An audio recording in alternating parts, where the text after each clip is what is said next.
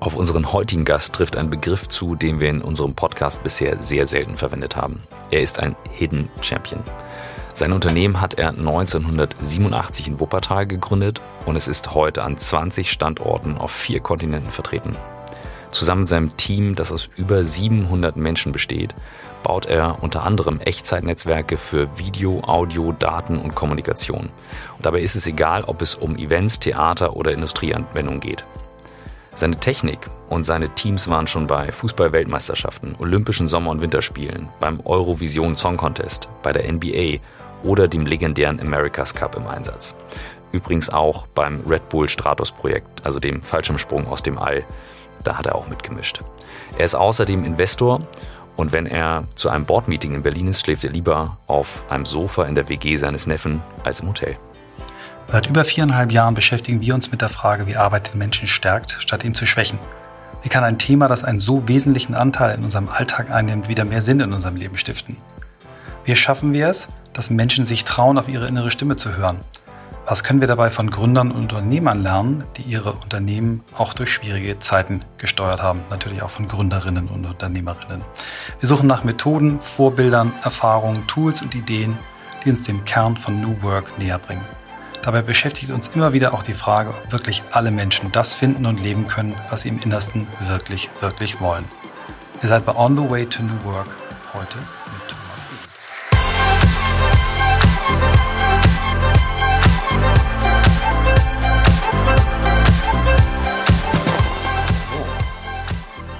Edel. Hallo. Thomas, wir haben uns äh, im letzten Jahr in der Corona-Krise kennengelernt. Ich habe äh, die große Chance gehabt, dein Unternehmen zu besichtigen in Wuppertal und irgendwann hast du mir eine Halle gezeigt, die gigantisch groß war, wo unfassbar viel technisches Equipment war, eingeschweißt in Plastik, wenn ich mich richtig erinnere, wo du gesagt hast, so das parken wir jetzt mal für ein Jahr, denn das ist das Equipment, was ich brauche, um die Olympischen Spiele in Tokio zu bestücken und es lohnt sich eigentlich nicht, es wieder auszupacken und äh, die vorkonfigurierten Sachen wieder wegzupacken. Und ich war damals unfassbar begeistert. Auch damals war das Thema America's Cup auch gerade, da hast du mir verschiedene technische Entwicklungen gezeigt und ich habe einfach nur dargestellt und gesagt, wie, wie geht das? Wie, wie fängt man als junger Mensch an, so ein Unternehmen zu bauen und landet dann ein paar und 30 Jahre später da? Vielleicht fängst du mal an mit der Geschichte aller Geschichten, nämlich der Geschichte, wie du der Mensch geworden bist, der du heute bist. Gute Frage. Äh, ich glaube, mindestens die Hälfte davon äh, war schon da, als ich geboren wurde. Äh, und da muss man immer ein bisschen nach den Eltern schauen, die einem ja einiges mitgeben. Und äh, so war das sicherlich auch bei mir. Aber eben nicht nur äh, äh mit der DNA-Zusammensetzung, sondern, äh, sondern eben auch in dem, was passiert, wenn man irgendwie ein kleiner Junge äh, ist. Meine Eltern waren beide selbstständig, Floristenmeister, haben ein Blumengeschäft gehabt und äh, ich war es absolut gewohnt, dass eigentlich meine Eltern immer gearbeitet haben. Ich habe im Übrigen vier Geschwister, das heißt, wir waren fünf zu Hause. Äh, meine Großeltern waren am Anfang dann auch noch da mit im Haus. Und äh, mein Vater war eigentlich immer arbeiten. So ein Blumengeschäft ist auch samstags und sonntags geöffnet. Und äh, meine Mutter hat sich um die fünf Kinder gekümmert und samstags und sonntags, da kam dann so eine Tante, die sich um die Kinder gekümmert hat. Und meine Mutter war eben auch noch mit im Geschäft. Das muss man, glaube ich, alles wissen, weil das bedeutet, dass selbstständig arbeiten und auch wirklich ständig zu arbeiten, wenn man so auswächst, überhaupt nichts Besonderes ist. Deswegen war die Frage der Selbstständigkeit für mich auch äh, äh, nie irgendwas Besonderes, sondern es ist einfach passiert. Und dann kommt so eine Prägung, äh, ja, wie macht man das eigentlich? Wie geht man mit Kunden um? Was ist die Grundeinstellung? Und mir fällt eine Szene immer wieder ein, und ich vermute, ich war fünf Jahre alt. Äh, es war ein Sonntag. Ich war auch irgendwie im Blumengeschäft, äh, ähm, weil ich halt irgendwo da äh, rumgelaufen und rumgespielt habe. Und mein Vater hat gesagt, schau, ähm, wenn die Kunden an der Kasse stehen, die Blumen sind verpackt und, und der bezahlt gerade und die sind so in dem Moment, wo sie den Blumenstrauß greifen und Richtung Tür gehen, dann solltest du schon an der Tür stehen, die Tür aufhalten und äh, vielen Dank, auf Wiedersehen sagen. Und äh, äh, das ist so der Moment, wo äh, ich bis heute sage, das sagt so viel darüber aus, wie man, wie man mit Kunden umgeht und äh, wie man vorausschauend, vorausschauend arbeitet. Das, ähm, wow.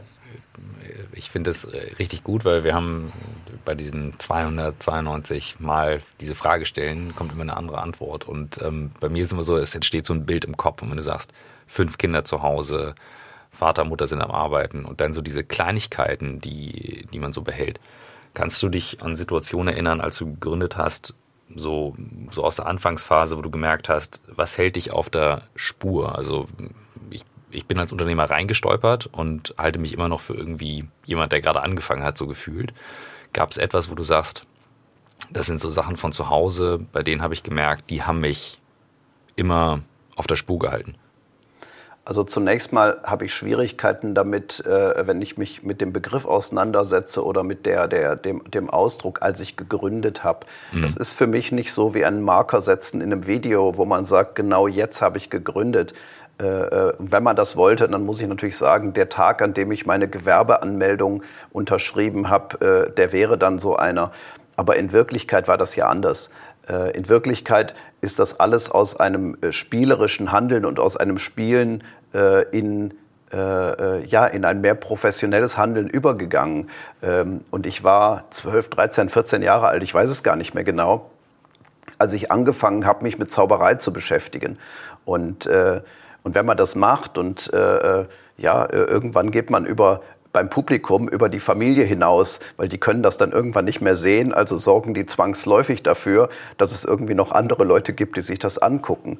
So und dann bin ich plötzlich irgendwie in der Pfarrgemeinde und äh, irgendwie in bekannten Kreisen meiner Eltern unterwegs gewesen und habe angefangen dort zu zaubern. Und natürlich hat man äh, dann auch irgendwie ein paar Mark in die Hand gedrückt bekommen dafür. Und genau genommen war das ja das erste Geschäft. Denn wenn ich äh, irgendwie auf der Bühne stehe und zauber, beziehungsweise ich stehe im Wohnzimmer, äh, bin bei einem Kindergeburtstag oder äh, dann in einem Altenheim, in Kindergärten, ähm, dann ist das auf eine Art äh, irgendwie schon ein Geschäft. Und, äh, und auch wie man dann Geschäfte macht und wie man Deals macht, kommt auch irgendwie aus der Zeit. Denn äh, wie gesagt, ich war 14, 15 dann, als das mehr wurde, vielleicht 16, äh, was auch gleichzeitig sagt, ich habe keinen Führerschein gehabt äh, zu der Zeit und ich musste ja irgendwie zu diesen Altenheimen und Kindergärten kommen. Das heißt, Teil des Deals war dann auch immer, dass ich gesagt habe, ja, ihr zahlt mir 50 Mark für den Auftritt. Am Anfang waren das nur 30 oder 20. Also das heißt, es hat sich auch ein bisschen entwickelt. Und ich habe gesagt, aber Teil des Deals ist, ihr müsst mich zu Hause abholen und wieder nach Hause bringen. Das heißt, irgendwie dieses Hin- und Herfahren war dann auch Teil der Geschichte. Und erst wenn ich heute darüber nachdenke, ist ja so ein bisschen so, wie wenn ich einen Deal mit den Olympischen Spielen mache und sage, ja, aber die Transportkosten werden separat berechnet. Und äh, mhm. das ist aber passiert. Das ist nicht mhm. so mit großem Gedanken und Konzept gewesen. Und äh, genauso war es dann auch, als es zu der tatsächlichen Gewerbeanmeldung kam mein Interesse ist so ein bisschen geschiftet von der Zauberei äh, und damit irgendwie der Künstlerseite auf die technische Seite. Ich habe mich für, für Licht- und Tontechnik interessiert, natürlich auch ein bisschen für die eigenen Auftritte, äh, aber das, da habe ich Spaß dran gehabt, habe angefangen, Partys zu organisieren. Und äh, im Bereich der Schule, im Bereich auch wiederum Pfarrgemeinde, äh, war ich halt derjenige, der im Zweifelsfall immer da geguckt hat, dass die Lautsprecher da und die Scheinwerfer da waren. Und äh, wir haben damals Equipment gemietet, sowohl für die Schule als auch äh, für, diese, für diese Partys. Und ich habe für mich selber nur gesagt, Moment mal, wir mieten das irgendwie zweimal im Monat, irgendwie einmal hier, einmal da. Das könnte man eigentlich auch kaufen, weil das ist nach zwei Jahren bezahlt oder sowas. Ich habe es nicht mehr genau im Kopf. Äh, aber weder auf der einen noch auf der anderen Seite gab es jemanden, der gesagt hat, ja, machen wir, das rechnet sich. Und dann habe ich gesagt, ja, aber was ist denn, wenn ich das mache? Äh, ähm, dann kriege ich das Geld, was wir vorher irgendwie bezahlt haben für die Miete. Ist das okay? Ja, alle waren einverstanden. Und genau genommen äh, war auch das ja wieder ein Geschäft, ohne dass ich zu dem Zeitpunkt irgendwie eine Gewerbeanmeldung hatte. Also man muss sagen, äh, äh das ist ja eigentlich Schwarzarbeit, äh, verjährt aus heutiger Sicht zum Glück. Ähm, und so habe ich angefangen und äh, dann kam halt Technik dazu. Jeder Job hat irgendwo ein paar, paar Mark reingebracht und äh, die wurden sofort wieder angelegt in weitere technische Elemente. Und ähm, dann war ich 18 und ein, ein, ein, Freund von mir hatte in einem ganz anderen Bereich äh, mir erzählt, ich habe da jetzt ein Gewerbe angemeldet. Und wenn man das macht, dann kann man irgendwo äh, die Mehrwertsteuer absetzen. Und, äh, und das klang für mich irgendwie spannend, weil ich dachte, aha, da habe ich dann mehr Geld zur Verfügung, um noch mehr Equipment zu kaufen. Und ich kann Equipment im Großhandel kaufen, das heißt, ich zahle auch noch ein bisschen weniger dafür als vorher. Äh, und das war meine Motivation. Um ehrlich zu sein, ging es, äh, äh, ging es nicht wirklich darum, ein Geschäft aufzubauen mhm. und schon gar nicht darum, etwas aufzubauen, was hinterher einen Exit hat. Das ist so ein bisschen eine Allergie, die ich heute mhm. habe. Wenn ich, äh, wenn ich von Startups höre, die mir irgendwie in den ersten Sätzen vom Exit erzählen, dann mhm. äh, geht bei mir so eine Rolle runter und eigentlich will ich gar nichts mehr hören. Mhm. Ja, was ich spannend finde, ne? weil bei, bei vielen, also wir sprechen ja ganz, ganz, ganz breit mit allen möglichen Unternehmerinnen und Unternehmern und das ist in der Tat eine Startup-Krankheit. Also ich kann das selber aus eigener Erfahrung sagen. Mein Unternehmen vor, ich sag mal, als es losging, bin ich reingestolpert, wie du es eben gerade beschrieben hast, halt nur nicht so konsequent durchgezogen. Und danach hatte ich das Gefühl, das muss jetzt unbedingt ein Exit werden beim nächsten Unternehmen. Und das war ein Riesenfehler, da so ranzugehen, weil es ganz, ein ganz anderes Modell wäre. Dennoch äh, gibt so es so einen Punkt, zu dem ich mich jetzt äh, sehr hingezogen fühle, als 1993 die WM lief. Da war ich so 13, 12, 13, sowas. Das kann nur 94 Die habe ich sehr präsent. Äh, die Formel 1. Das kann. Finde ich WM. Achso, Formel 1. Formel 1, Formel 1. Ich war mhm. Formel 1-Fan. Mhm. Ich war nie Fußballfan, ich war immer Formel 1-Fan. So, und das müsste gewesen sein. Senna ist noch gefahren. Probst Alain Prost, Schumacher hat da nicht gewonnen. Aber irgendwie so die, die Kategorien, die Größenordnung. Ich war Riesenfan. Ich weiß noch, ich saß Ostern vom Fernsehen, habe das gesehen. Und du hast das ausgestattet damals. Das ist das, was Michael mir auf jeden Fall erzählt hat. Wie stolperst du jetzt von dem Punkt, den du gerade beschrieben hast, in sowas dann rein? Ja, das, äh, die, die, Geschichte ist ja eigentlich tatsächlich noch ein bisschen verrückter, äh, äh denn sie geht auf dem Umweg über die Olympischen Spiele in Lillehammer. Äh, die Olympischen Winterspiele. Ähm, und äh, davor lag eigentlich noch ein Schritt, der wichtig zu erklären ist, weil die Frage ist, äh, wie kommt man von Zaubern auf Licht- und Tontechnik mhm. auf Kommunikationstechnik? Und das ist ja das, was ich bis heute im weitesten Sinne mache. Mhm. Ähm, es war einfach so, dass ich für eine lokale Veranstaltung in Wuppertal, das war dann noch irgendwie 1990 oder 91, äh, habe ich ein paar Sprechfunkgeräte gebraucht, weil ich derjenige war, der eben nicht nur Technik da ein bisschen geliefert hat, sondern ich habe auch viel organisiert. Und für das Organisieren äh, rund um diese Veranstaltung brauchte man eine Kommunikationslösung. Und ich habe mir einfach fünf Walkie-Talkies gekauft. Mhm. Und die habe ich mit an diesen Kunden vermietet quasi und äh, eben auch benutzt. Und anschließend mhm. habe ich diese Walkie-Talkies, die Funkgeräte, eben auch anderen Kunden vermietet, weil ich es gewohnt war, Equipment zu vermieten, war ja mit meinen Scheinwerfern und Lautsprechern genauso. Äh, mir war aber nicht klar, dass das eine Marktnische ist. Ich habe nicht gewusst, dass ähm, während Lautsprecher und Scheinwerfer gab es also damals schon in jeder Stadt von irgendjemandem, äh, aber Funkgeräte gab es so gut wie gar nicht. Da gab es dann irgendwo äh, äh, einen Verleiher von Filmkameras in München, der hatte auch ein paar Funkgeräte, die waren aber riesengroß und uralt und die Akkus immer kaputt. Das habe ich dann gelernt und so kamen dann plötzlich aus ganz Deutschland Leute zu mir und haben Funkgeräte temporär für Events gemietet. Und so wurden aus diesen fünf Funkgeräten ganz schnell 50 und 500 und, und selbst 5000. Ähm, und das war eigentlich wirklich der, der Moment, wo ich gemerkt habe, Achtung, hier passiert gerade was. Ähm, das war nicht groß strategisch. Das heißt, dieser, dieser erste Trigger, der war ein Zufall. Aber den dann aufzunehmen und zu sagen, Achtung, ähm, da konzentriere ich mich jetzt drauf das war eigentlich eine wichtige Entscheidung, die im Übrigen super schwierig war. Also wirklich zu entscheiden, ab der Stelle bleibt der Zauberkoffer jetzt irgendwie im mhm. Schrank stehen äh, und die Licht- und Tontechnik, die wird jetzt verkauft. Das macht alles irgendwie keinen Sinn. Ich mache jetzt nur noch Kommunikationstechnik.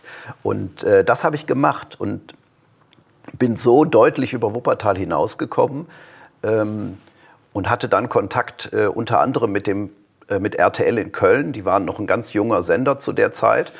Äh, und die, die wollten irgendwie Funkgeräte von mir auch kaufen und haben gesagt, ja, kannst du die auch verbinden mit unserer, in Deutschland heißt das Kommandoanlage, im International heißt der Begriff Intercom.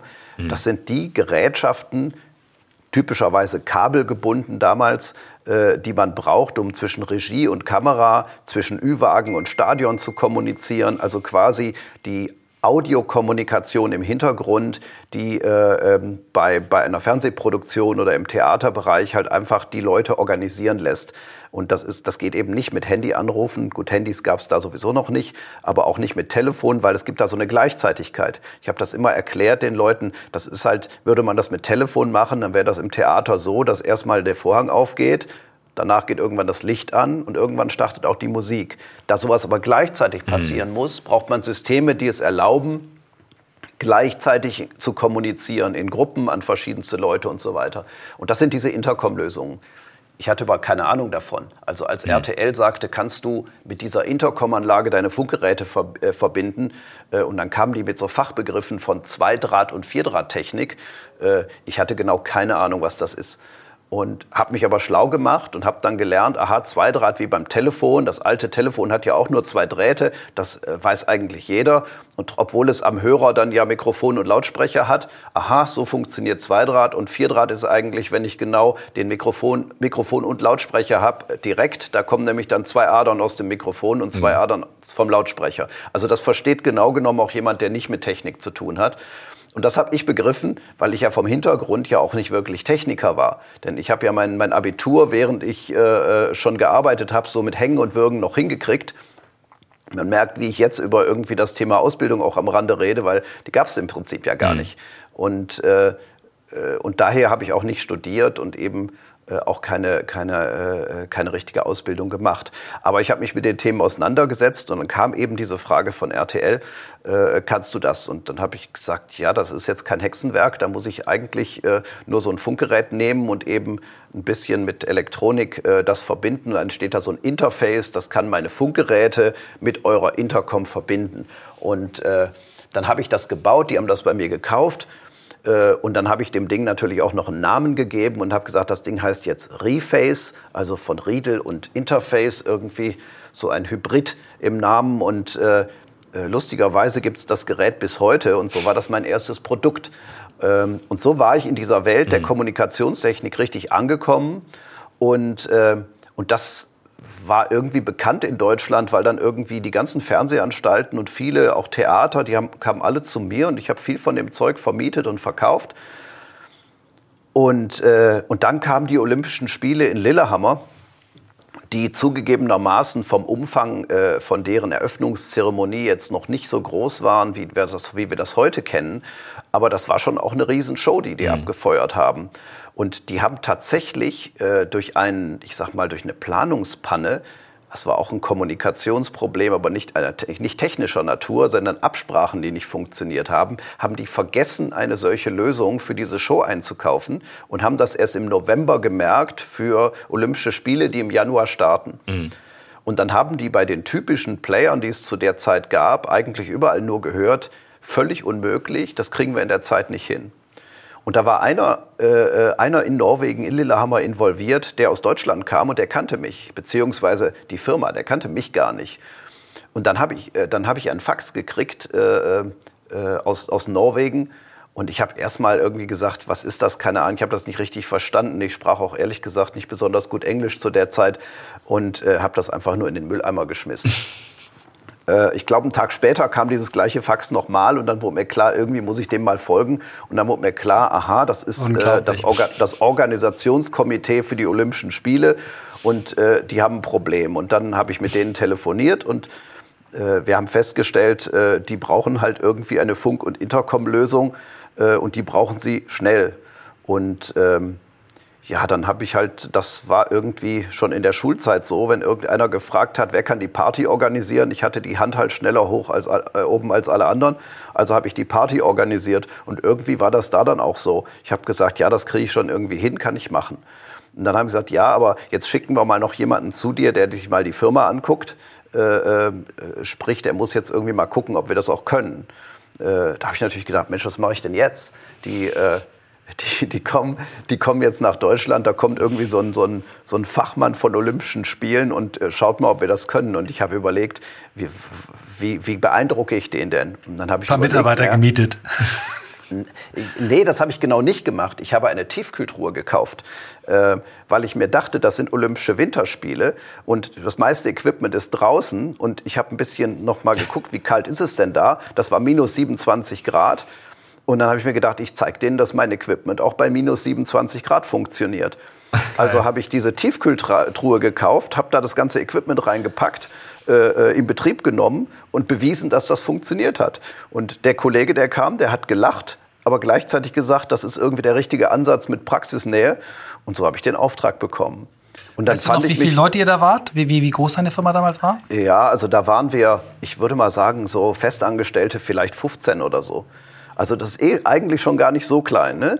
Ähm, und und dann habe ich mich eben in, in Lillehammer wiedergefunden und äh, plötzlich interessierten sich sogar, äh, sogar öffentliche Medien äh, für mich, also Radio Wuppertal, äh, für mich natürlich großartig damals. Und die haben mit mir ein Radiointerview gemacht. Mhm. Und da habe ich halt einfach nur erzählt, ich bin hier in Lillehammer total stolz, was wir machen und äh, alles war cool. Äh, womit ich nicht gerechnet habe, ist, dass jemand über die Autobahn fährt durch Wuppertal. Hier geht ja die A46 mhm. einmal quer durch ähm, und in dem Moment hört der Radio Wuppertal und genau diese Person war in der Formel 1 involviert äh, äh, und hat sich gedacht, wer zum Teufel ist ein Riedel? Ähm, und so kam ich in Kontakt mit der Formel 1 und das ist die Antwort auf die Frage, wie ich dann äh, in Hockenheim äh, äh, quasi bei besagtem Rennen in 93 zum Einsatz gekommen bin, weil die brauchten nämlich auch eine Lösung, die zu der Zeit, äh, was die zur Zeit, derzeit benutzt haben, äh, war ehrlich gesagt nicht so beeindruckend. Das ist die geilste Antwort auf äh, eine solche Frage, die ich je bekommen habe. Also die Reise ist wirklich sensationell, richtig gut. Danke dir. Also ich habe das, ja, das, das kann ich als Kind, dieses Rennen kann ich als Kind erinnern. Ne? Also ich ja. kann wirklich literally dieses Rennen erinnern und denke so, was für eine geile Verbindung. Das finde ich richtig gut. Ja. War das nicht das Rennen, bei dem auch der Benetton beim Betanken gebrannt hat? Ich meine ja. Äh, ja, weil ich kann mich nämlich erinnern, dass ich auf dem, auf dem Dach des Start- und Zielhauses, das ist das Gebäude, wo äh, äh, wo die Race Control auch drin ist. Und natürlich war ich nicht in der Race Control, weil wir hatten irgendwie einen zwei Quadratmeter großen Raum, wo ich meine Akkus hatte, die auch irgendwie zum Akkuwechseln da gelagert wurden. Ähm, und während das, äh, als das Rennen war, war ich auf dem Dach dieses Gebäudes und ich kann mich noch erinnern, dass, äh, dass ich den Benetton sah, wie er reinkam äh, und ich mich gefragt habe, ich hatte nämlich keine Ahnung von Formel 1, warum bespritzen die den denn mit Wasser? Das war aber nicht Wasser, sondern es spritzte quasi äh, der, der Treibstoff. Und der Gedanke war in meinem Kopf noch nicht zu Ende gedacht, dann äh, ging ein Feuerball hoch und mein Gesicht wurde heiß. Also ich war ungefähr 50 Meter mhm. weit weg, aber habe tatsächlich über diese 50 Meter äh, irgendwie ein heißes Gesicht von diesem Feuerball bekommen. Und auch das war für mich so der erste Eindruck, oh, ich bin in der Formel 1 angekommen. Ja, Schumacher ist damals Benetton Ford gefahren. Das habe ich, ich habe nämlich das, den kleinen Wagen gehabt, diesen gelb, blau, blauen, das weiß ich noch. Das war so die genau. goldene Formel 1 Zeit.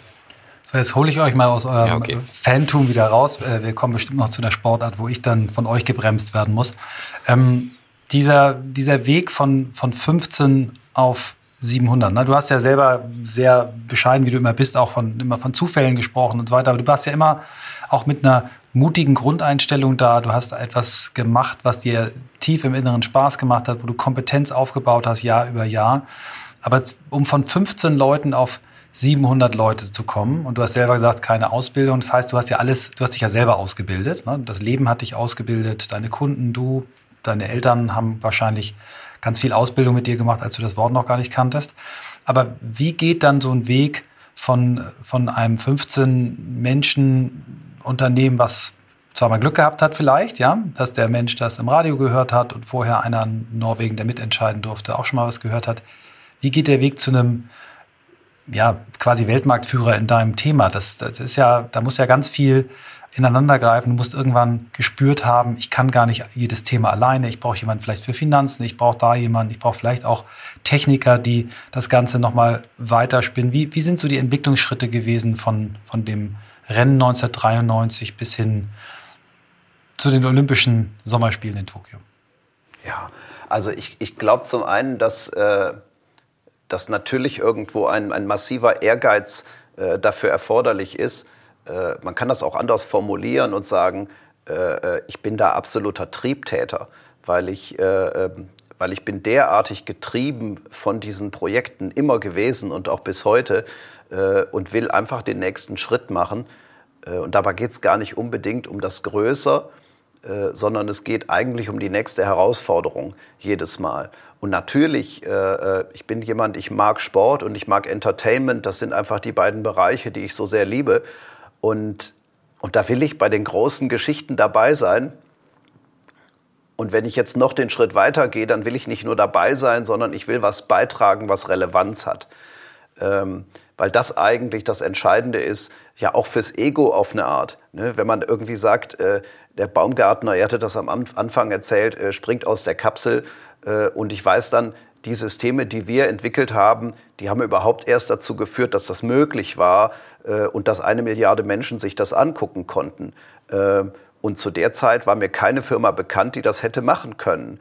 Wahrscheinlich gab es die schon irgendwie, aber es gab diese Systeme nicht und es gab niemanden, der das bis dahin gemacht hatte. Ähm, es gab aber wieder die Frage, äh, in dem Fall von Red Bull, kannst du das machen? Mein Hand war oben, mache ich, irgendwie kriegen wir schon hin. Ähm, und ähm, das ist irgendwie so eine Eigenschaft, die man auch braucht, äh, einfach vor der Aufgabe keine Angst zu haben, sondern einfach da reinzugehen. Und natürlich hat nicht immer alles funktioniert. Also ich habe schon auch Fehler gemacht äh, und es gab Rückschläge. Und ich habe auch gelernt, dass besonders die Fehler eigentlich das sind, was zwar sehr schmerzt, aber gleichzeitig äh, die, den, den viel höheren Lernfaktor haben, mhm. äh, als, als die Dinge, die einfach so rutschen und funktionieren. Ähm, und, und von, daher, äh, von daher ist es so ein Mix. Äh, äh, ich spreche ja immer von dem größten Schatz in der Firma, der mein Archiv von Fehlern ist weil ich sage, irgendwo all die Fehler, die wir gemacht haben, sind die wertvollsten Erfahrungen, die wir haben und und genau dieses Archiv von Fehlern ist eigentlich das, worauf wir, worauf wir heute stolz sein können, weil wir eben da überall mal durchgelaufen sind. So. Und wie ist das gegangen jetzt, äh, um auf die Frage zu kommen? Äh, ja, wir war, hatten bereits Olympische Spiele gemacht, wir waren äh, involviert in der Formel 1. Damit, damit ist man natürlich auch schon äh, irgendwo angekommen. Und äh, auch wenn wir bei diesen Projekten ja noch gar nicht so umfangreich tätig waren. Also bei den Olympischen Spielen war es nur diese Eröffnungszeremonie. Und äh, äh in der Formel 1 war es am Anfang nur das Rennen in Deutschland. Also irgendwie ein Event von, ich weiß nicht, war das damals auch schon 20 Rennen, keine Ahnung, kann mich nicht mehr erinnern. Aber das ging dann halt weiter. Das heißt, äh, äh in der Formel 1 war es dann Ferrari, die äh, über, ja, ich hatte damals eine Vertriebsmitarbeiterin, die aus einem Homeoffice in Italien gearbeitet hat und äh, die hatte über irgendwelche Umwege Kontakte zu Ferrari und die brauchten irgendwie eine ganz kleine Lösung, um an der Boxenmauer äh, miteinander zu kommunizieren und äh, wollten natürlich auch kein Standardprodukt kaufen, sondern das musste alles irgendwie genau da mechanisch reinpassen und natürlich auch in Ferrari rot sein. Und ähm, diese Anfrage landete bei uns, das habe ich gemacht. Äh, ich habe selber mit dem Kunden Ferrari überhaupt nichts zu tun gehabt, sondern ich habe das einfach geliefert. Das lief über einen Zwischenhändler in Italien. Und dann war ich wieder in Hockenheim und, äh, und sah plötzlich an der Boxenmauer meine eigenen Geräte. Ich kannte natürlich irgendwie den Weg, wie das da hingegangen ist, weil wir haben es verkauft und Ferrari hat uns nie gesagt, was sie genau damit machen, sondern nur Spezifikationen. Und äh, dann sah ich die Geräte an der, an der Boxenmauer eingebaut und äh, Jean Todt und äh, saß da und hat mit Michael Schumacher kommuniziert über meine Geräte. Und das macht nicht nur stolz, sondern äh, äh das hat, ich habe mir gedacht, Mensch, das ist meine Chance. Das ist, das ist doch super. Und ich bin mit einem Stapel Visitenkarten äh, quasi durch den Paddock und habe äh, irgendwie angeklopft bei den Teams und habe nach den Teammanagern gefragt, habe denen meine Karte gegeben und gesagt, guck mal da hinten, diese roten Geräte, die sind übrigens von mir. Ähm, und so bin ich tatsächlich äh, bei einigen Teams da aufgelaufen und habe zwei Wochen später einen Anruf von McLaren bekommen, die äh, gesagt haben, sie würden mir gerne mal reden, ob ich nach England kommen könnte dafür. Und ja klar, bin sofort hingeflogen und äh, dann saß ich da an einem Tisch alleine auf meiner Seite. Die saßen zu viert. Der Teammanager war, war mit am Tisch, also auch eine Figur, die man aus dem Fernsehen kannte. Äh, Dave Ryan äh, war das. Und äh, der stellte mir dann nur die Fragen, was denn wir genau mit Ferrari machen. Und ehrlich gesagt, ich wusste das ja gar nicht. Ich habe ja nur ein paar Geräte geliefert. Meine Antwort war aber, also das kann ich euch nicht erklären, weil äh, das ist natürlich alles streng geheim. vertraulich. Das ist geheim. Ähm, wir können uns über eure Anforderungen unterhalten und da komme ich dann mit meinem ganzen Know-how und Wissen und Technologie. Äh, aber was wir mit Ferrari machen, das, was nicht öffentlich bekannt ist, kann ich leider auch nicht sagen. Und das war offensichtlich genau die richtige Antwort, die ich gegeben habe. Denn dann zog der ein riesen Papier unterm Tisch her, also einen Plan, und sagte, und das ist unser Problem und das müssen wir machen. Und ich guckte mir das so an und naja, dann habe ich halt dazu eine Lösung erarbeitet. Diese Lösung äh, ähm, äh, angeboten, einen Auftrag bekommen. Das ging auch alles innerhalb von irgendwie zwei, drei Monaten. Das ging sehr schnell. Äh, habe das geliefert und so hatte ich dann das erste Kommunikationssystem in der Formel 1, was halt wirklich wo ich mitgedacht habe, also nicht irgendwo der Kunde nur erklärt, mhm. ich brauche dies und das, das war bei Ferrari so, da konnte ich mich aber nicht einbringen. Jetzt bei McLaren konnte ich mich voll einbringen und denen sagen, wie ich das machen würde. Und dieses System war komplett anders als das, was Ferrari benutzt hat. Ähm, und am Anfang waren die auch ein bisschen ungläubig und haben gesagt, wissen wir nicht, ob wir das brauchen. Und habe gesagt, wenn ihr dann weniger Tasten braucht, dann programmiert die erstmal gar nicht. Und jeder, der weiß, wie, wie heute diese Leitstände aussehen und wie viele Knöpfe die da haben, den kann ich nur sagen, die sagten mir damals, dass vier Knöpfe ausreichen. Und heute hat fast jeder User über 30. Ja? Ähm, und ja, zwei, drei Monate später sagte Dave Ryan zu mir, ich hatte keine Ahnung, wie Kommunikationstechnik tatsächlich unsere Performance positiv verändern kann, also Boxenstopp und dergleichen. Und das war so offensichtlich, dass die anderen Teams das gesehen haben. Und so habe ich dann ein Team nach dem anderen bekommen. Und, und gleichzeitig gespiegelt zu dem, was wir in der Formel 1 hatten, ist dann aber auch das andere Geschäft gewachsen, weil so ein Erfolg, der bleibt ja nicht geheim, das sehen die Menschen, das sehen Fernsehleute und so weiter. Und so ging das halt auf allen Ebenen immer weiter und immer hat eins das andere gegeben. Und deswegen wurden wir dann, dann waren wir halt immer mehr Leute. Genau genommen sind wir heute auch schon deutlich über 700. Ich habe ja in der Firmengruppe, mir gehören ja auch ein paar Firmen, wir sind fast 1000 Leute. Und äh, das ist aber alles irgendwie darauf zurückzuführen, dass wir da einfach Schritt für Schritt immer weiter gegangen sind. Und ich sage auch ganz bewusst wir, weil ich alleine konnte das ja gar nicht leisten. Sondern ich habe immer Leute gebraucht, die die Entwicklung machen. Ich habe immer Leute gebraucht, die, mich auch, die auch mich organisieren. Und vor allen Dingen auf der kaufmännischen Seite, was mich am wenigsten interessiert hat, Leute, die auch sich um Finanzen und Buchhaltung und so ein Zeug kümmern. Gleich geht's weiter mit On the Way to New Work und hier kommt die ganz kurze Werbeunterbrechung. Aus Facebook ist vor kurzem Meta geworden. Habt ihr bestimmt mitbekommen, was ihr vielleicht noch nicht wusstet, Meta hat auch einen deutschsprachigen Podcast, nämlich das Facebook Update. Dort erfahrt ihr, welche digitalen Trends, Lösungen und Best Cases im Social Media Marketing aktuell entstehen oder welche schon etabliert sind, welche Neuerungen es zu den Apps gibt, wie Facebook, Instagram, WhatsApp und Messenger und wie Meta mit gesellschaftsrelevanten Themen wie beispielsweise Verschwörungstheorien und Radikalisierung auf Social-Plattformen umgeht. Was ich aber heute euch mit ans Herz legen möchte, ist eine besondere Folge und zwar die Folge mit Jakob Berndt, dem Co-Founder der ersten nachhaltigen Bank Tomorrow. Ebenfalls der Mitgründer von Lemonade und Charity, zwei herrliche Produkte, love it. Ich äh, bin großer Kunde und Fan. Und der war in der Folge 50 zu Gast. Mit dem Gastgeber Jin Choi spricht Jakob darüber, wie er Gründung im Unternehmertum als sein Mittel zum Zweck nutzt, um die Welt ein klein wenig besser zu machen und warum auch Bauchentscheidungen wichtig sind und wieso es keine Rolle spielt, wie Businesses vor zehn Jahren geführt wurden. Jin als Gastgeber war auch bei uns im Podcast, könnt ihr auch reinhören. Ähm, wir kennen ihn gut und es macht wahnsinnig viel Spaß, diesen Themen zuzuhören, weil es eben den Raum aufmacht für neue Ideen. Eine ganz klare Empfehlung, mal reinzuhören. Sucht entweder direkt auf euren Podcast-Plattformen nach der Talk 50 Jakob Berndt oder findet den direkten Link unten in den Show Notes und abonniert auch gerne den Kanal. Das Facebook-Update für noch mehr spannende Insights und Tipps rund um die Meta-Apps und Plattformen. Super spannendes Thema. Bleibt dran. Wir haben letzte Woche auch ein Video noch dazu gemacht zum Thema Meta. Also insofern, es bleibt spannend. Und jetzt viel Spaß mit dem Rest der Folge. Ähm, du, du, warst, wenn ich das jetzt mal so zu einer Rolle ähm, definiere, du warst quasi so oberster Salesmann und auch so eine Art, ja, so eine Art technischer Verkäufer, ne? Weil du hast, du hast die, die, die Lösung grob skizziert, du hast die Vision gehabt, aber du hast dann Leute gebraucht, die das, die das dann quasi entwickeln und, und, und eine produktionsfähige äh, Dinge geben. Ne? War, das deine Rolle und ist das deine Rolle heute noch?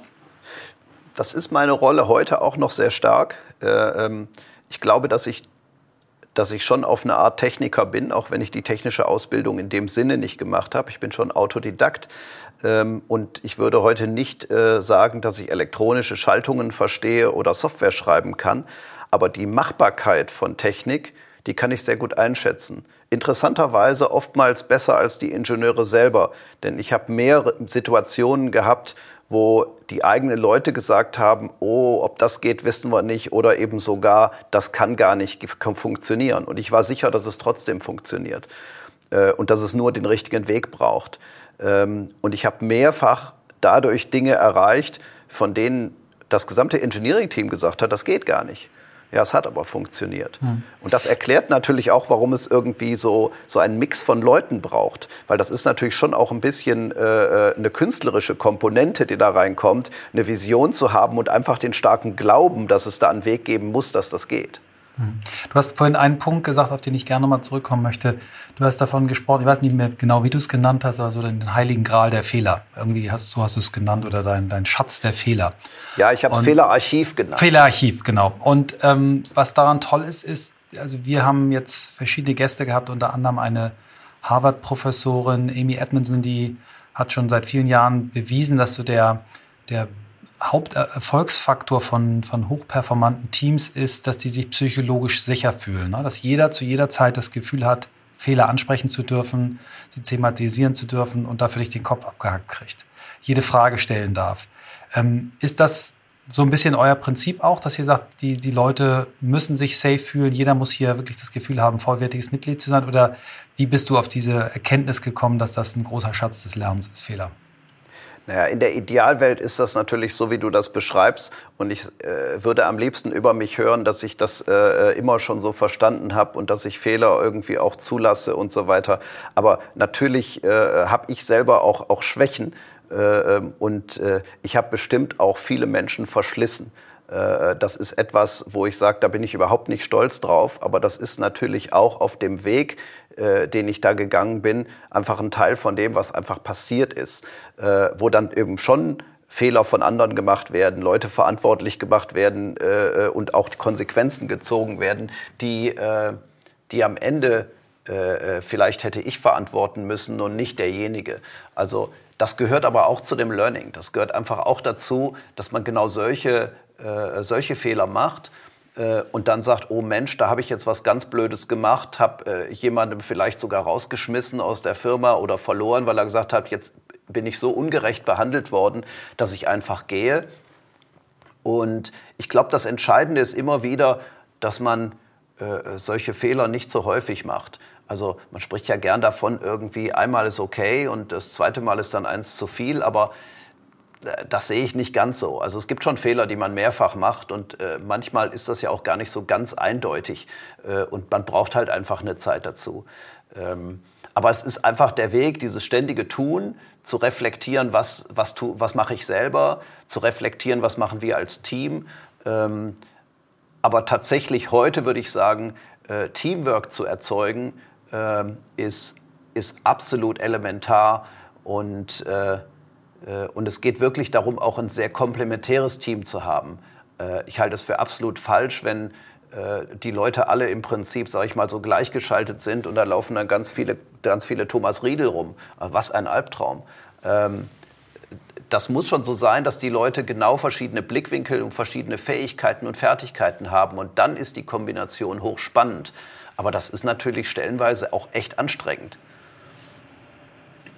Ja, äh, kann ich total gut nachvollziehen. Habe ich auch viele Jahre gebraucht, um, um, um so weit zu kommen und das als, als Stärke zu empfinden, wenn wirklich ein Team diverse ist. Ähm, ich würde gerne noch mal einmal, äh, bevor wir auch vielleicht auf, auf dein, deine Art zu arbeiten kommen und auch vielleicht, was sich geändert hat, aber noch mal auf ein so ein konkretes Projekt kommen, was ich damals gesehen habe und du musst entscheiden, wie viel du davon preisgeben darfst. Aber ich hab, war sehr angetan von dem, was ihr da für den America's Cup gemacht habt. Und äh, insgesamt ist es ja so, ihr ihr müsst ja die Fehler im Vorfeld machen. Ihr dürft, die Fehler dürfen ja nicht passieren bei einer Echtzeit, äh, Dienstleistung, die er bringt. Ne? Also wenn ihr quasi, wenn euer System zusammenbricht beim Boxenstopp, dann verantwortet ihr mit quasi, dass McLaren vielleicht nicht Weltmeister wird. Wenn ihr eure Technik zusammenbricht beim entscheidenden Rennen beim America's Cup, dann trifft euch der Fehler. Das heißt, ihr macht keine Fehler bei den Events, sondern ihr macht sie vorher.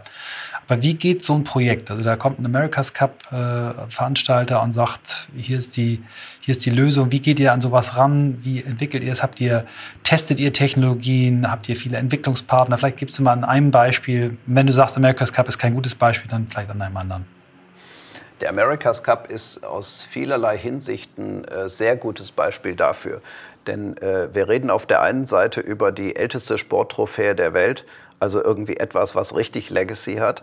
Äh, wir reden über etwas, vom, was vom Niveau her äh, äh, nicht hinter Formel 1 oder, oder Olympischen Spielen zurücksteht, sondern das wirklich auf, einem, auf, auf einer Ebene rankt.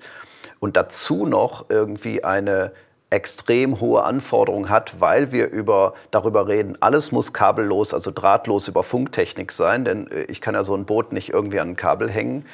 Ähm, alles, was man an Equipment hat, ist ganz nah an Salzwasser. Und wer, wer, Salzwasser und Elektronik, wer schon mal sein Handy ins Meer geschmissen hat, der weiß, das funktioniert dann wahrscheinlich nicht mehr.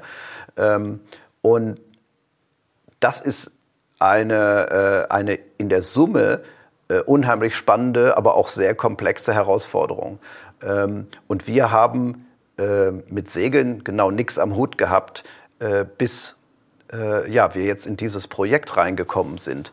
Und ähm, wir konnten in der Tat mit der, mit der Geschichte von Riedel, also mit dem, was wir für Formel 1 und äh, einen Eurovision Song Contest oder eben äh, andere Formate so im Laufe der Zeit gemacht haben, damit konnten wir den Kunden überzeugen, dass wir die Richtigen sind. Und man wollte tatsächlich auch neue Wege gehen und hat gesagt, wir wollen ganz bewusst mit dem brechen, was wir bisher gemacht haben, weil wir ansonsten nicht den großen Schritt Richtung Innovation und Inhalt machen. Und deswegen äh, gab es da auch eine ganz bewusste Entscheidung, das mit uns zu machen, weil wir das ganze Thema neu gedacht haben.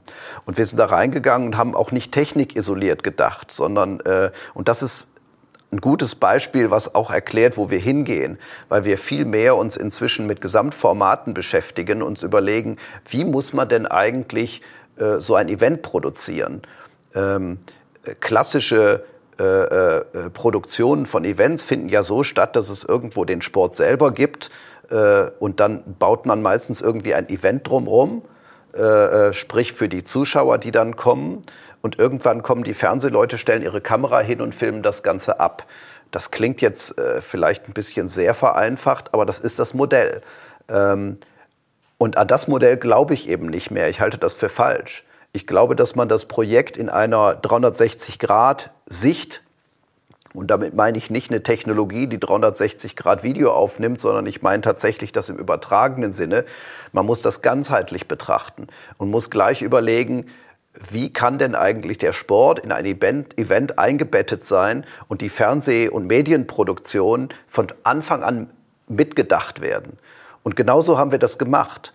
Ähm, und äh, es gibt kleine Beispiele, an denen man äh, ganz schnell erkennen kann, wo die Unterschiede sind. Wenn nämlich beispielsweise äh, irgendwie so ein Event, was sehr komplex ist, wo auch irgendwo äh, Unterbrechungen entstehen können durch Wetter, durch Zwischenfälle und so weiter. Das ist im Übrigen ja bei sowas wie einem Red Bull Air Race auch der Fall gewesen oder auch in der Formel 1. Ähm, und in der klassischen Variante spricht zum Beispiel eine Race Control oder eine Mission Control überhaupt nicht mit den Fernsehleuten. So. Aber die müssen miteinander sprechen, weil im Zweifelsfall irgendwo, wenn irgendwo starker Wind kommt und man muss jetzt vielleicht gleich was abbrechen, dann sollten das die Fernsehleute in der Produktion natürlich auch möglichst schnell wissen, dass die eigentlich darauf hinarbeiten können. Das erzeugt zum einen natürlich ein viel stärkeres Fokussieren auf das Drama, äh, äh, zum anderen kann man viel proaktiver dafür sorgen, dass nicht plötzlich einfach nur eine Verbindung abreißt und äh, irgendwie weiß man nicht, ja, wissen wir jetzt auch nicht. Die haben jetzt irgendwie aufgehört zu segeln. Warum? Da müssen wir jetzt mal warten und fängt an, irgendwie rumzufaseln auf dem Sender. Ähm, genau das darf es alles nicht geben. Ähm, und wir haben beispielsweise uns überlegt, wie können wir auch noch näher ran an diese Segler. Ähm, die haben interne Kommunikationssysteme auch vor uns gehabt, aber die waren immer geschlossen, diese Systeme. Also haben wir denen dieses Mal Kommunikationssysteme gegeben, wo die selber äh, äh untereinander gesprochen haben. Das gleiche System wurde aber genutzt, um auch sofort per Knopfdruck ein Interview mit einzelnen Leuten machen zu können, mit genau dem gleichen System. Ähm, oder eben auch die Atmosignale, also sprich die Hintergrund-Audiosignale äh, äh, von den einzelnen Seglern zu bekommen. Das war alles in einem System. Ähm, und ich versuche das auch für den Nicht-Techniker auszudrücken. Wenn man sowas über mehrere Systeme macht, dann interessiere ich mich selber immer nur für das, was ich gerade benutze. Nämlich mein System, mit dem ich, wo ich mit den anderen Kollegen spreche, ist mir natürlich wichtig. Aber ob irgendwelche Fernsehleute jetzt von mir das Signal noch bekommen, das kriege ich selber ja gar nicht mit, wenn ich auf dem Boot sitze.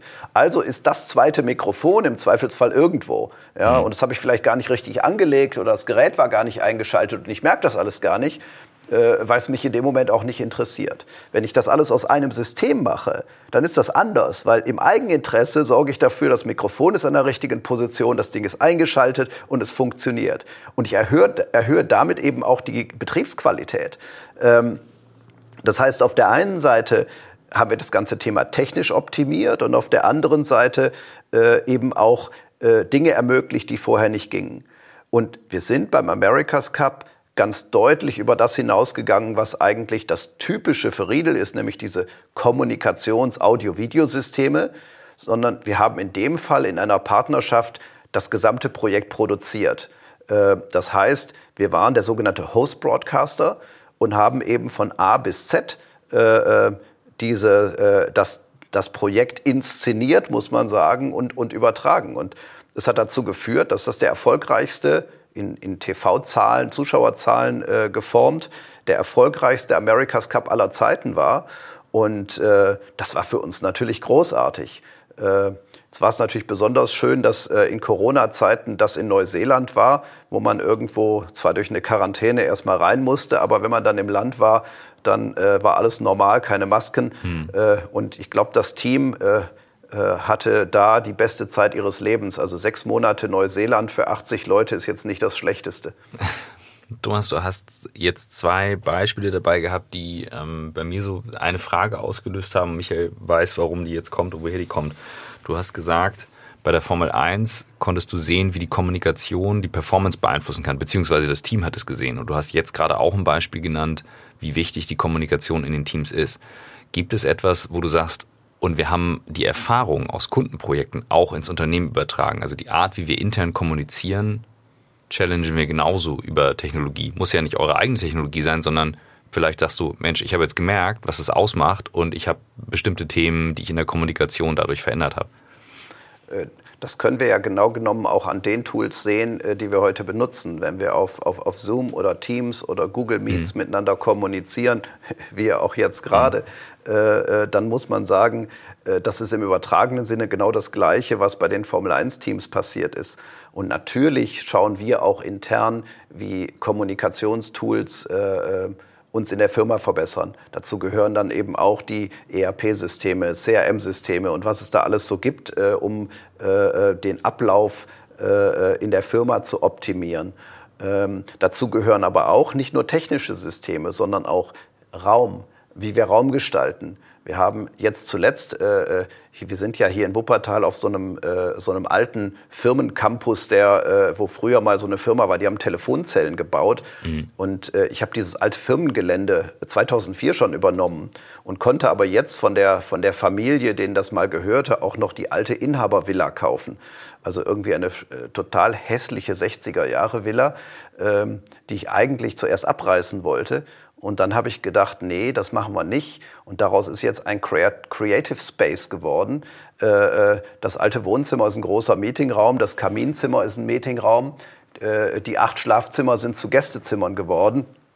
Und selbst der offene Kamin draußen auf der Terrasse ist jetzt ein Meeting Space, wo fast jeden Tag irgendeine Abteilung der Firma irgendwo entweder tagsüber hängt oder abends ein Barbecue macht. Und, äh, und auch das ist jetzt ein Kommunikationstool. Mhm. Das heißt, wenn ich über Kommunikation rede, dann ist das natürlich nicht nur eine technische Frage, sondern es ist auch eine Frage, wie man, wie man Raum entwickelt und wie man miteinander umgeht. Geil, danke. Wow, krass, richtig cool. Ähm, lass uns nochmal auf, auf deinen Arbeitsstil gucken. Also wie organisierst du dich selber? Wie setzt du Prioritäten? Wie sieht ein typischer Tag, Klammer auf, gibt es überhaupt bei dir aus? Wie grenzt du dich ab von, von Dingen, die dich langsam machen? Ähm, kannst du uns ein bisschen da einen Einblick geben? Wie, wie arbeitet Thomas Riedel?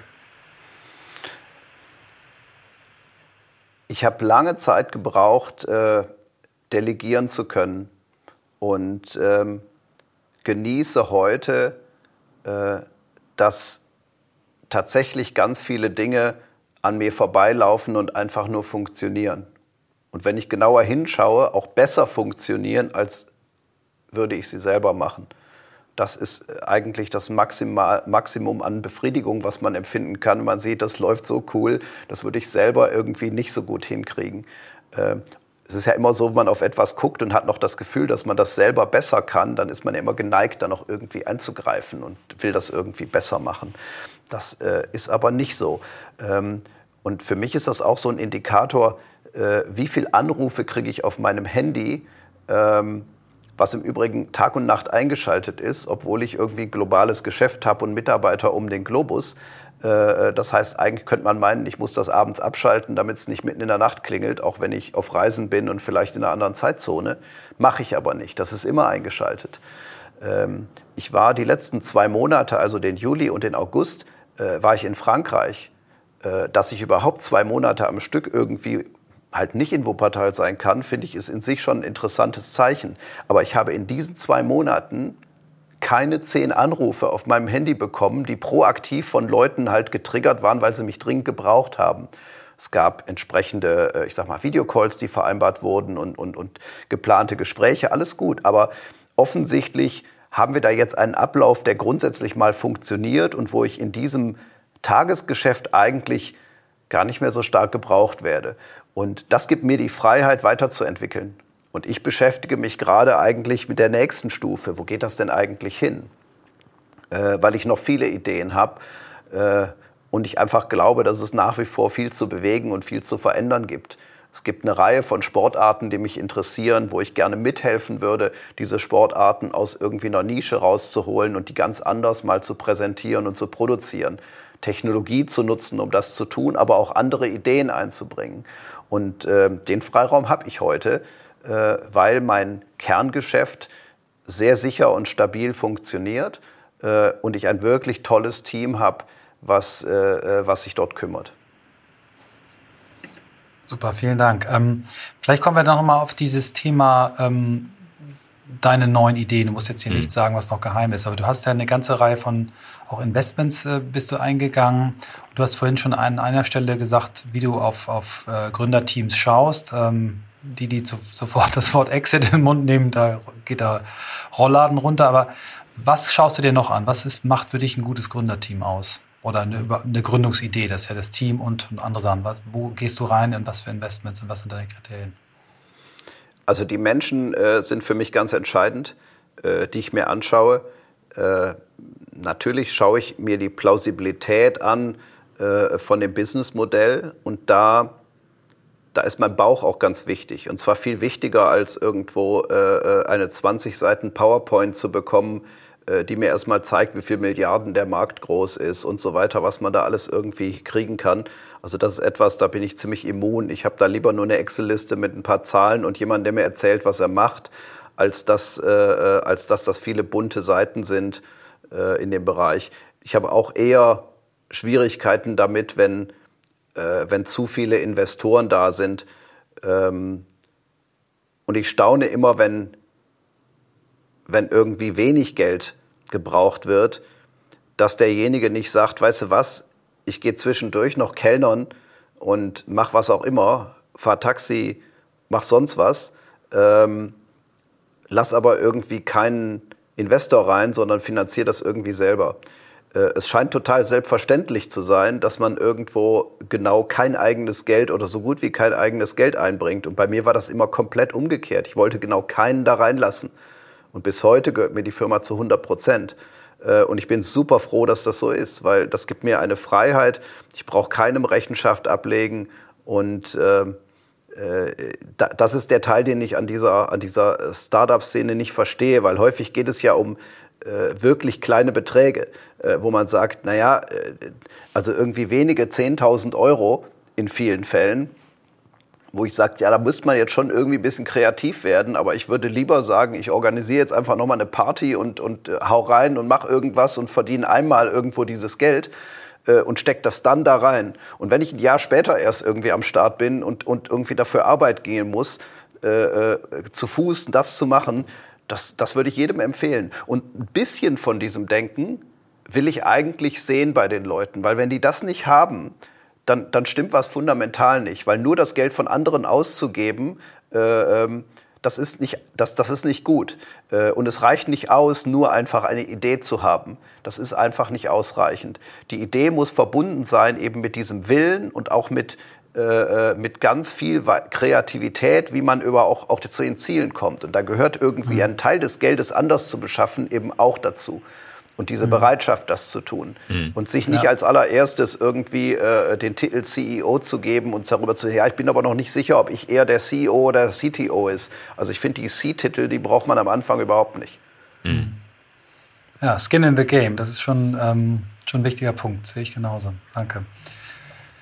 Ich glaube, hast ja, du noch irgendwie ja, ganz viel, also mhm. du sprichst ja echt aus der Seele. Ähm, gerade was so diese Eigenverantwortung betrifft. Ich habe heute Morgen ein spannendes Gespräch dazu geführt, dass eben dieses Skin in the Game, also selber eben auch verantwortlich zu sein, das ist halt auch ein Brett. Ne? Also jetzt gerade in so einer Phase wie jetzt, ähm, ich, bei uns war letztes Jahr, deswegen wir hatten im Vorgespräch so drüber gesprochen, wie wir aus Kinos, die ausgefallen sind, ein Streaming gemacht haben, um das halt möglich zu machen über die YouTube-Erfahrung.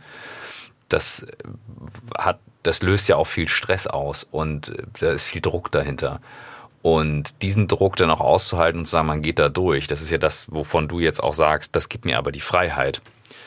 Ich würde nochmal, bevor wir auf die Zielgerade kommen, einmal von dir nochmal aus eigener Erfahrung hören, so diese Mischung aus, das ist meine Freiheit, aber da ist ja auch ein, ein Druck dahinter, den du auch ausgehalten hast, wo du gesagt hast, ja, ich habe auch so ein Grundvertrauen, wird schon irgendwie gehen. Hast du eingangs ein bisschen ein paar Beispiele schon genannt mit, wird schon klappen. War das in jedem Moment da oder wenn mal Momente waren, wo du sagtest, pff, hart an der Grenze, was hat dir geholfen, wer hat dir geholfen? Ähm, oder hast du gesagt, du Augen zu und durch? Ich glaube, dass das zum einen schon mal eine Persönlichkeitsfrage ist. Es gibt halt Leute, die haben da irgendwie stärkere Nerven und andere haben schwächere Nerven. Und ich würde jetzt gar nicht sagen, das eine ist gut oder das andere ist schlecht. Aber das ist eine, eine Eigenschaft, ein bisschen stärkere Nerven zu haben, ist sicherlich bei so einem Business entwickeln irgendwie nicht so schlecht. Mhm. Ähm, ähm, und ja, also das, das, das ist ein Punkt, den man sicher sehen muss. Jetzt äh, musst du mir gerade noch mal helfen. Ich habe den Faden verloren. Stell mir bitte die Frage noch mal. Einfach die Mischung aus du, Freiheit auf der einen Seite und diese Verantwortung halten auf der anderen Seite. Wenn irgendwo mal Tiefpunkte waren, wo du gesagt hast, das ist jetzt echt so hart an der Grenze, was du aushalten kannst. Was hat dir geholfen, wenn es die gab? Wenn du sagst, nö, gab es nicht, weil... Ja, ja.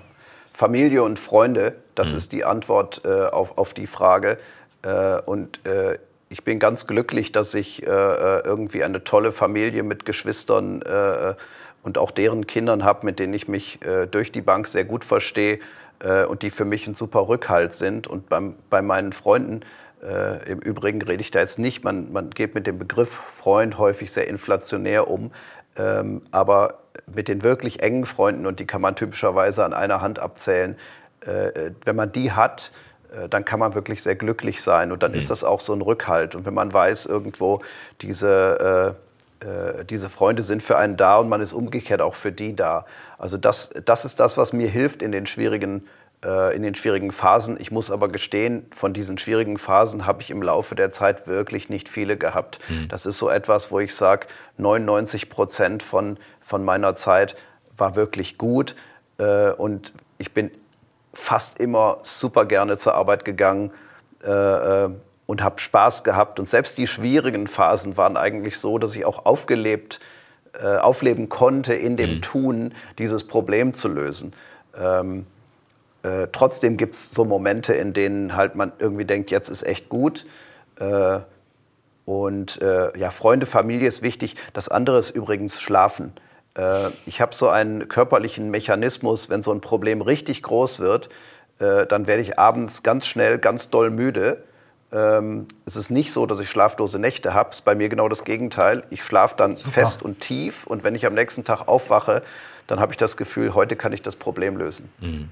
Sehr stark. Mhm. Sehr, sehr spannend.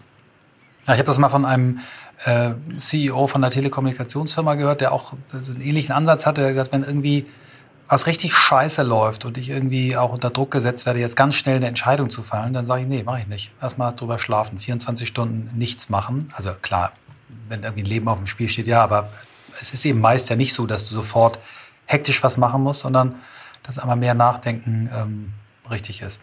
Ja. Wow, äh, Thomas, äh, wir laufen auf die Zielgerade, ja, aber, wirklich, es ist super. Aber es ist so ich merke gerade, ich bin normalerweise der Timekeeper und ich gucke hier auf die Zeit. Ähm, ich habe die sonst besser im Blick, aber das ist ein gutes Zeichen. Wir sind ja. in spannende Themen, äh, auch wenn es dir total normal vorkommt, aber das sind wahnsinnig spannende Themen, die so mithören zu dürfen, sehr spannend ist. Also wirklich toll. Und ähm, zwei der oder eine der der Fragen, die wir am Ende immer stellen, ist, ähm, was ist deine Quelle für Inspiration? Gibt es etwas, wo du sagst, ähm, weil du auch sagtest, du hast noch viele Ideen, da kommt noch viel. Ähm, gibt es etwas, wo du ganz konkret sagen könntest, ja, es gibt irgendwie Lektüre, die ich gerne gelesen habe, weiterempfehlen würde. Es gibt Dinge, die ich mir anschaue. Gibt es da etwas, wo du sagst, das sind so drei, drei Lesetipps? Das ist eine Sache, die wir immer viel gefragt werden. Es gibt keine spezifische Quelle. Ähm, Inspiration passiert bei mir eigentlich ständig äh, wenn ich im Urlaub bin und äh, bin irgendwo, habe die Augen offen, ich sehe was und das inspiriert mich und das äh, äh kann ich sofort übertragen, mhm. entweder in mein bestehendes Business oder ich sehe irgendwas, was nicht gut funktioniert und fange sofort an, darüber nachzudenken, wie man das anders machen könnte. Mhm. Äh, das ist schon auch Vor- und Nachteil zugleich, weil es bedeutet, man kann nie so richtig abschalten. Also ich habe immer irgendwie so einen doppelten Blick auf Dinge. Das heißt, äh, äh, ich kann irgendwie etwas genießen auf der einen Seite, aber ich schaue immer irgendwie hinter die Kulissen. Also wenn ich in ein Restaurant gehe, kann ich auf der einen Seite das Essen genießen, aber gleichzeitig sehe ich im Augenwinkel, dass der Kellner möglicherweise zu viel Wege macht und eigentlich auf dem Rückweg schon wieder hätte irgendwo, mhm. Äh, ich sag mal, einen leeren Teller irgendwo abräumen können. Und sowas sehe ich und wenn sowas massiv passiert, dann macht es mich auch nervös und dann bin ich geneigt, irgendwie zu, mal was zu sagen. Sage ich, hey, ihr müsst das hier verbessern. Mhm. Mache ich aber typischerweise nicht. Also ich bin geneigt dazu. Danke. Michael. Ja, wow, tolle Antwort, finde ich super. Also ähm, wir haben auch schon viel zu viele Bücher auf unserer Leseliste, kann keiner lesen. Das ist ein Tipp, den kann man wirklich äh, nachmachen. Ähm, unsere allerletzte Frage ist äh, Bucketlist. So, was sind so drei Dinge, die du dir in deinem Leben noch äh, vorstellen kannst. Eins, was du noch erleben möchtest, eine Sache vielleicht, die du noch lernen möchtest und vielleicht eine dritte Sache, die du irgendwann äh, zurückgeben oder weitergeben möchtest an andere Menschen. Also es gibt nur eine Sache, die aktuell wichtig ist und die erfüllt alle drei Komponenten.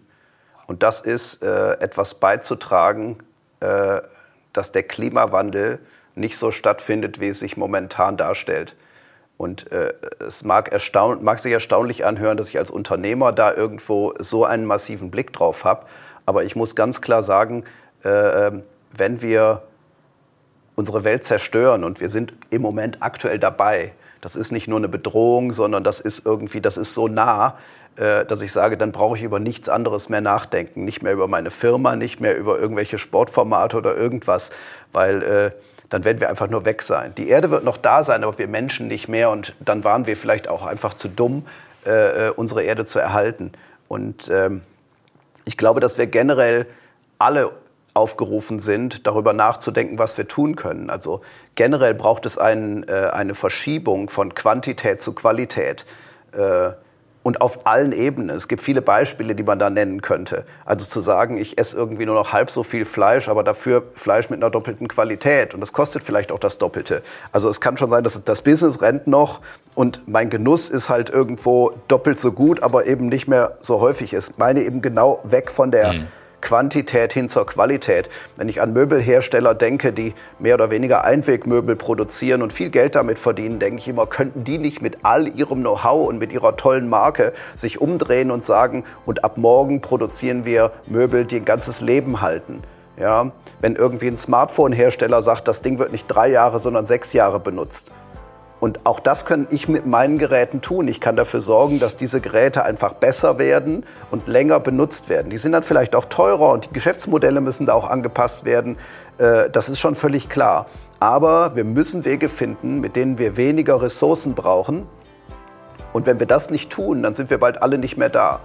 Und wenn wir das schaffen und wenn ich da was beitragen kann, dann ist das auch die maximale Befriedigung. Das heißt, auf der einen Seite, das ist das, was auf der Aufgabenliste steht. Wenn ich da was beitragen kann, Mensch, großartig, dann habe ich halt auch was getan.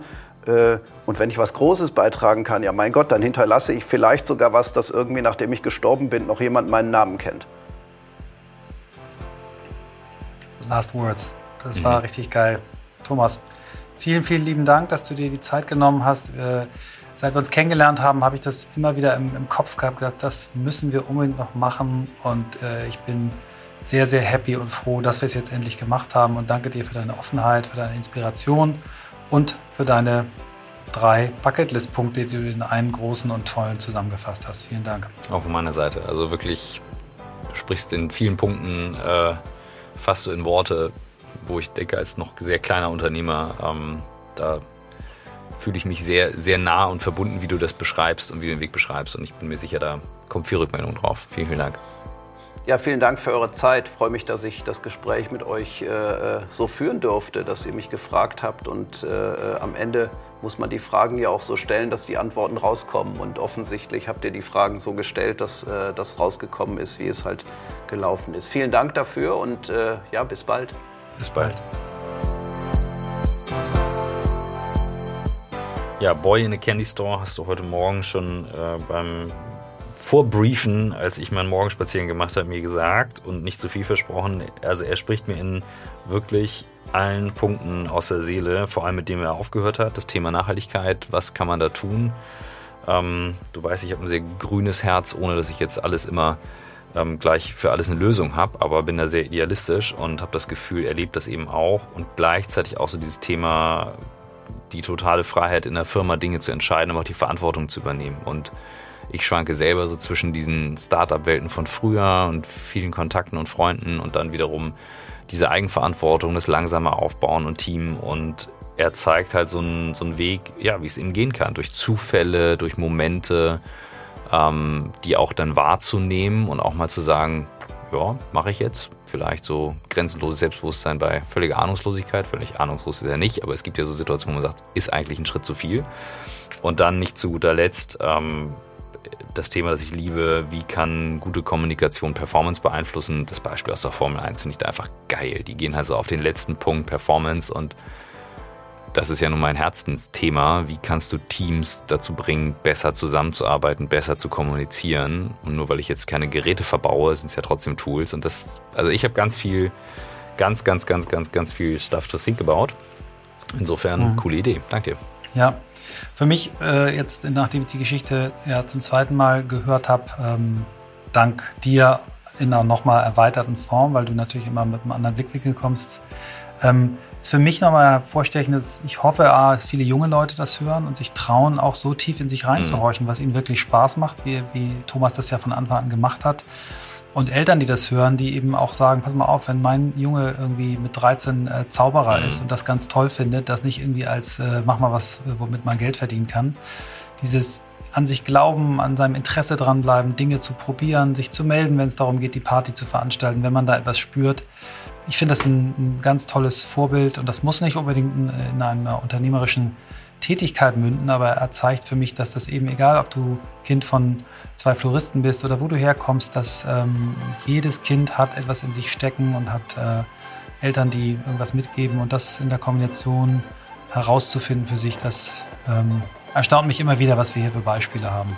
Und deswegen bin ich, gehe ich sehr fröhlich in den Rest des Tages.